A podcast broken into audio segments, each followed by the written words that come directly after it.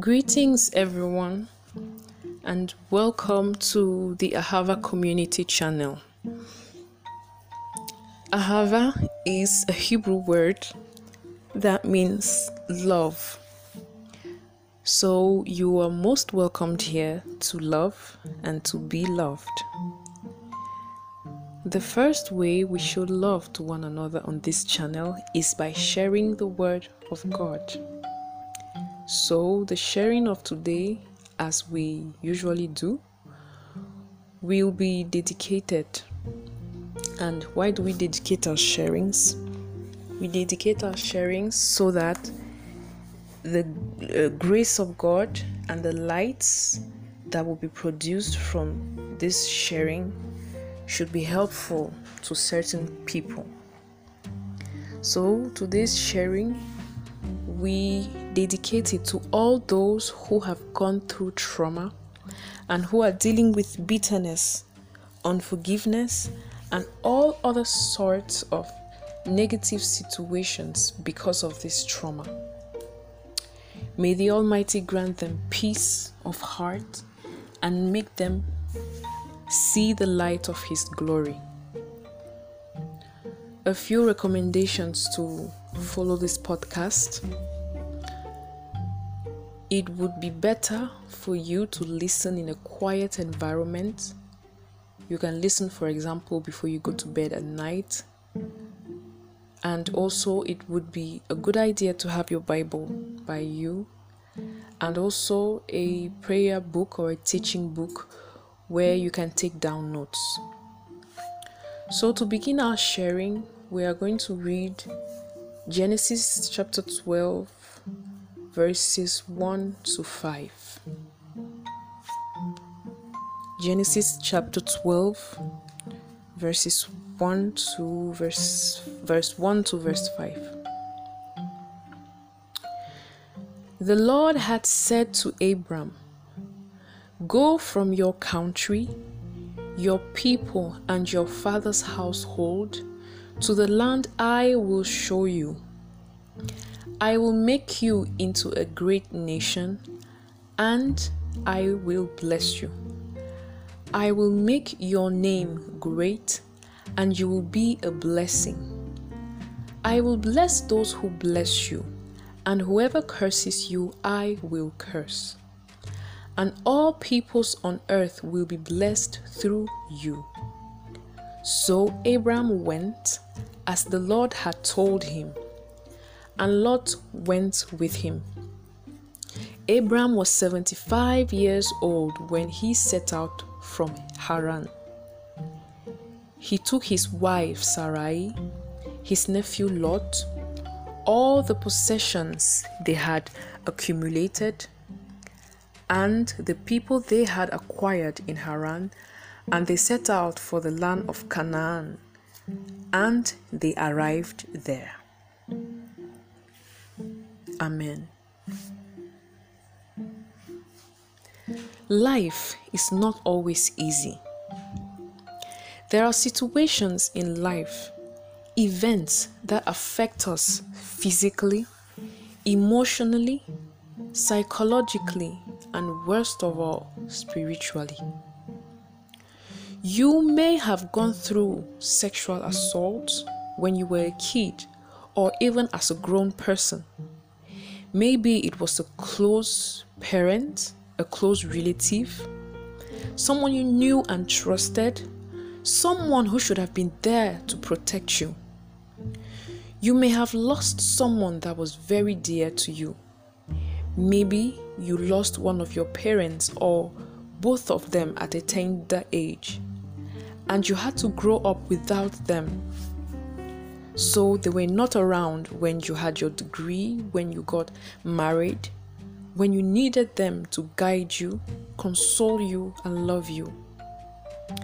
You may have been abandoned by your mother, your father, your spouse, or by any other person you counted on with all your heart, with any other person you trusted, with any other person you thought would have been by your side. You may have watched your parents fight every day or watched your mother being beaten by your father or any other home crisis you may have witnessed. All these are just random examples. But some of us, most of us, have gone through such traumatizing situations that have affected us deep, deep in our hearts. So, these are a few examples of the trials we go through in life, sometimes at a very young age. These situations, these events, they shape us especially when we are left to handle it on our own, when we do not get the helping hand we need. Because of what we went through, or because of what we are still going through, we may have decided never to love or trust anyone anymore. You may have become an unsubmissive person. You do not respect authorities. You cannot take anyone giving you orders. As a worker, you challenge all authorities at your office.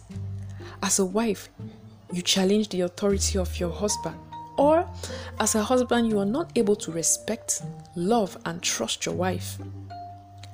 As days go by, the trauma you went through is a seed it's like a seed that has grown into a huge tree with so many rotten fruits.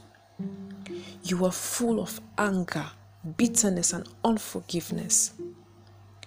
You often you often think of what you went through and you feel alone in your pain, alone in your world. The wounds are getting deeper. Sometimes it's, it feels like the hurt is going away. It sometimes it feels like the hurt is going away, but you are simply transferring it to other aspects of your life, and everyone is seeing the manifestations. Sometimes people around you will wonder, why are you so angry all the time? Why is it that a little thing that anyone would just let it go by, you get so mad? Why can't you be faithful to your wife? Why are you so troublesome to the point you can't keep a job, a spouse, or a friend? Why are you always so condescending, trying to drag others to the mud so that you can look like the better one? All these questions people around you sometimes ask themselves or ask you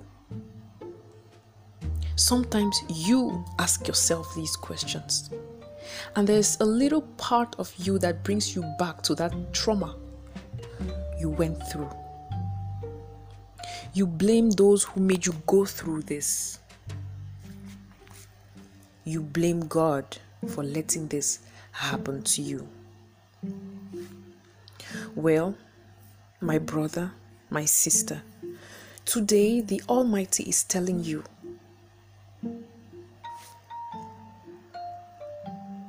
Go from your country, your people, and your father's household to the land I will show you. You have made anger your brother. You have made bitterness your mother. You have made unforgiveness your father. Today, God is asking you to leave that household of yours to the land He will show you. The Lord wants you to leave that place so that He can bless you. Stop listening to bitterness and unforgiveness, they cannot bless you. Instead, you are cursed because of them. You keep asking yourself, why can't I just be happy? Well, if the place where you are is a stinking place, the Holy One cannot come there to bless you because he only dwells in holy places. So he needs you to leave. He is asking you today to leave. He is asking you to leave so that he can bless you. Just as he said to Abram, I will make you into a great nation, and I will bless you. I will make your name great, and you will be a blessing. I will bless those who bless you, and whoever curses you, I will curse. The Lord wants to make you into a great nation, but for that, He needs you to leave. The Lord wants to bless you, but for that, He needs you to leave. He wants to make your name great, but for that, you need to leave. He wants to make you a blessing, but for that, you need to leave. How great is it for the Most High God to promise you He will bless those who bless you and curse those who curse you? That means your ally is the King of Kings. You have the King of Kings as your ally, as your best friend, as your guardian. How wonderful is that? Right now, in that place where you are, you feel like you're alone. But the Almighty is calling you, come out of there so that I can be your God. Come out of that dirty place where you are. It seems hard. We are used to this place we have grown in this place. We have made this place our home.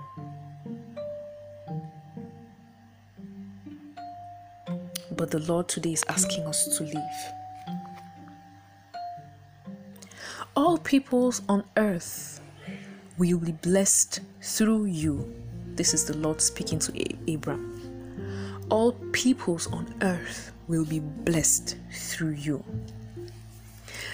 God wants you to leave that place and set out to a place of peace and forgiveness and love.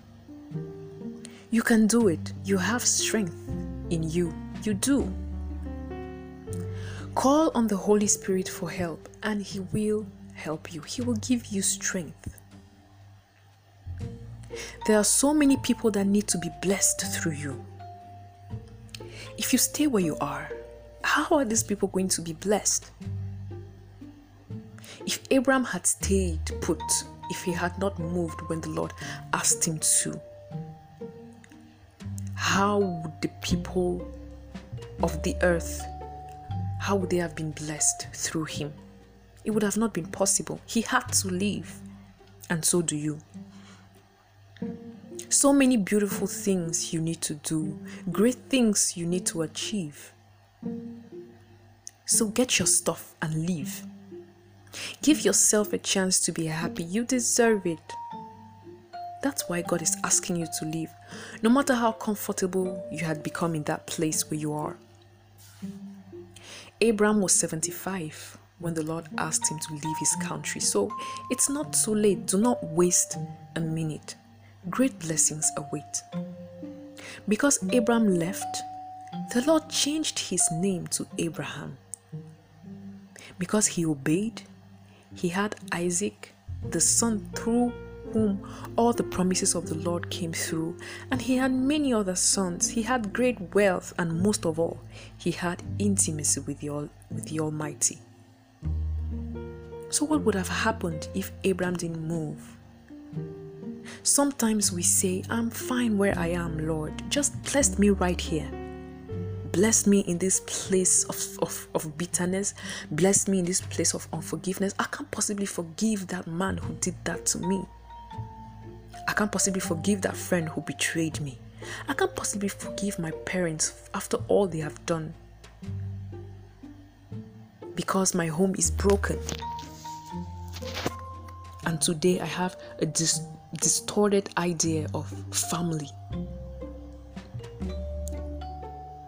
So, Lord, sometimes we say, Lord, just bless me right here. I'm, I'm fine here. I am fine with thinking evil against all those who hurt me. Because I feel like when I think evil of them, I hurt them as well in my mind. I feel that. So, Lord, please just bless me right here. I don't want to move. I don't want to leave. I feel safe here. But there is no way that is happening. The Lord is asking you to leave, and until you leave, He won't bless you. The Lord said to Abraham, Leave and you will be blessed. In other words, if you don't leave, no blessing for you. And we cry out to, to, to, to the Lord all the time Lord, bless me, bless me, bless me. Okay. Okay, today He's telling you He will bless you if you leave that place. Lot went with him, Lot went with Abraham. There are people who need to leave that place with you. It may be your parents, it may be your children. They depend on you. If you do not leave, they won't leave. If you do not forgive, they won't forgive. Because you are the one who was hurt. So, by love, because of the love they have for you, because of the loyalty they they they, they have for you, they feel compelled not to forgive. They feel compelled not to leave that place of bitterness because of you. So they depend on you to be happy too. They depend on you to have their own shares of blessing. They are still in that bitter place because of you, you know. So you need to leave. They want to be there for you, and if you leave, they will leave with you. They think by hating with you, they are showing you support. And so you need to teach them how to love by yourself becoming a loving person. The word we just read tells us that all the possessions they had accumulated and the people they had acquired in Haran, they left with all those things. They left with everything. Listen to me. Do not leave any part of you in this bitter in this bitter place where you are now. When you decide to leave, and I hope that decision will be now, today, when you decide to leave that place of sorrow and bitterness where you are, leave with every single part of you. Because there is no plural in the spiritual, at least not when it comes to you. There is only one you. So take your kindness with you. Don't leave your kindness in that bad situation. Don't become an unkind and hateful person, a bitter person because of what happened to you. Because you have been in that place for years, you just leave your kindness there and go. No, take your kindness with you. Remember who you were, that beautiful child you were, who used to smile to everyone, that beautiful boy you were, who was happy, who wished well to everyone. Well, take that with you. It's yours, so you need to own it. Take your love with you, take your smile with you. Don't become a person who frowns all the time and you say, okay, I've left that place. If you've left your your your your smile there then you've not left because like i just said there is no plural in the spiritual. So if you leave a single part of you in that place then you have left all of you in that place. So take your kindness with you. Take your love with you. Take your trust with you. You can trust again. You can trust your spouse again maybe your spouse cheated and today you feel like you never trust that person again but you need to live and learn to trust again. Take your peace with you. Don't become a person that is scared all the time and that never has peace, take your peace with you. You used to be a caring person. Take that love and care and tenderness with you. Please take this down because it's very important. If you leave a piece of you in that place, then you have left all of you. And if you have left all of you, then you have not left at all. So it's either you live with all of you or you do not live at all. So you need to ask God to make you whole again. To make you whole so that you can live with all of you. And so that you can give all of you to the Almighty that calls you today to come, to come to the place where He will show you. And that place is not far at all. It's not. Do not think, oh, it's going to be so hard. Oh, it's going to be so long. Listen, the verse 5 of Genesis chapter 12 we just read says, They set out for the land of Canaan and they arrived there. Okay, they set out for the land of Canaan and they arrived there. So don't let the enemy fool you by telling you, oh, it's going to be such a long process. Oh, you have to go through so much pain. Oh, you have to. With the Lord, sometimes it takes just a minute. The Lord just needs that decision from you. He just needs that that that that decision today from you. He just needs you to say enough is enough. I will live with all of me. I will live with all my stuff. I will live with all my loved ones and I will set out for a better land, for a land of love, for a land of serenity, for a land of peace. And once you do that, once you grab that that that that strength that you have in you to live, the Lord will take you there. He will. He's at your door, waiting for you to open and step foot out of that place where you are so that He can take you to the place where you ought to be, to the place where He can bless you. So let's make this prayer today. Let's tell the Lord, Lord, I want to forgive. It's hard and I've been keeping grudges for so long. But what have I gained, oh Lord? What have I gained? I've gained nothing. Instead, I've given the opportunity more and more to all those who hurt me to keep hurting me by keeping this pain in my heart. Yes, it was hard, but now it's time to move on because you are calling me to move on, oh Lord. Take me Take me entirely. I give myself to you. I want to set out for that beautiful place you talked about. And I know with you all things are possible. No matter how hard it may seem now, with you, Lord, all things are possible. I want to leave this place of hatred. I want to leave this place of bitterness. I want to leave this place of laziness because I grew up in such a comfortable home and my parents never let me do anything. Now I've become a lazy person, but I want to leave this place of laziness, oh Lord.